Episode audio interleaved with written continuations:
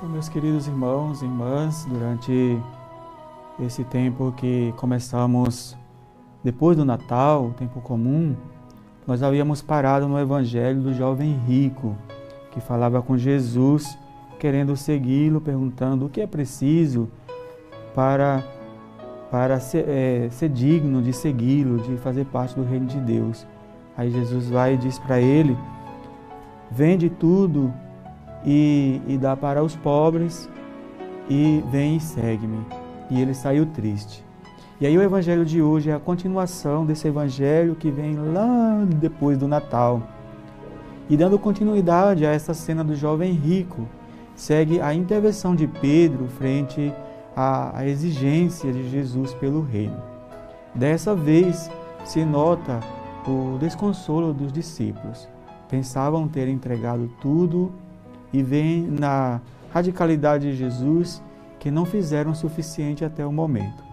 Jesus, no entanto, tenta deixar bem claro é que deixar casa, irmã, irmão, pai, mãe, filhos e terras é muito importante, porém é bem mais significativo o que se esconde por detrás dessas renúncias, o reino de Deus.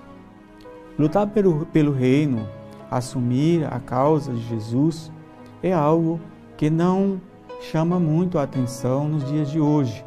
Por isso, esse texto do Evangelho de hoje nos leva a descobrir a profundidade do chamado de Deus através dessa radicalidade de Jesus. Viver a espiritualidade cristã com essa radicalidade é algo que está em contradição aos valores desse mundo. O convite é para não desfalecer, não perder o horizonte. O Evangelho obriga o discípulo a entregar tudo, e esse tudo pode ser a própria vida. Pedro ouviu o convite de Jesus para deixar tudo e não colocar a sua segurança nas riquezas desse mundo. Então, pergunta Jesus qual será a sua recompensa. Jesus tenta compreender a sua mentalidade interessada, indicando que a sua entrega não fica sem recompensa. Portanto, Jesus também deixa bem claro que existem limites nessa questão de recompensa, pois a primeira de todas, de todas elas é o reino de Deus, que vai em contramão do poder e das glórias humanas ou posições sociais. E isto fica evidente quando fala sobre as perseguições e o convite a ser o último. Mesmo que tenhamos realizado muitas obras boas e sacrifícios para oferecer a Deus, nunca podemos pensar que com nossas obras compraríamos a amizade de Deus. Esse tema está na primeira leitura. Porque as nossas obras só poderiam agradar a, de, a, agradar a Ele, a Deus, se forem feitas na mesma condição que Ele faz as suas por nós, em vista da sua doação e de seu amor gratuito, um presente que somente pode ser gratuito, um dom de generosidade que vem do próprio Deus.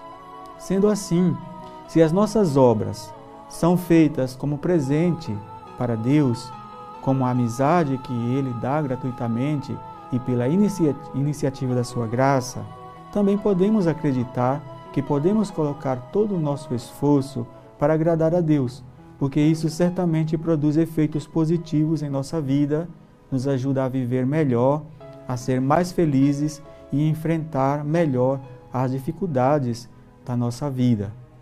O próprio Jesus expressa o valor dessa amizade que derrama bênção sobre a nossa vida. Não vos chamo mais de servos, porque o servo não sabe o que faz o seu patrão mas vos chamo de amigos, porque vos manifestei tudo o que ouvi de meu Pai. Isso está em João 15. O eclesiástico nos fala que o amigo fiel é poderoso refúgio. Quem o descobriu, descobriu um tesouro. Certamente, ser amigo de Deus é ter esse tesouro. Que a nossa amizade com Deus seja sincera, gratuita, cheia de amor para que, ao corresponder ao nosso amor, sejamos ricos de seu poder, de sua misericórdia, de sua proteção amorosa. Louvado seja nosso Senhor Jesus Cristo. Para sempre seja louvado.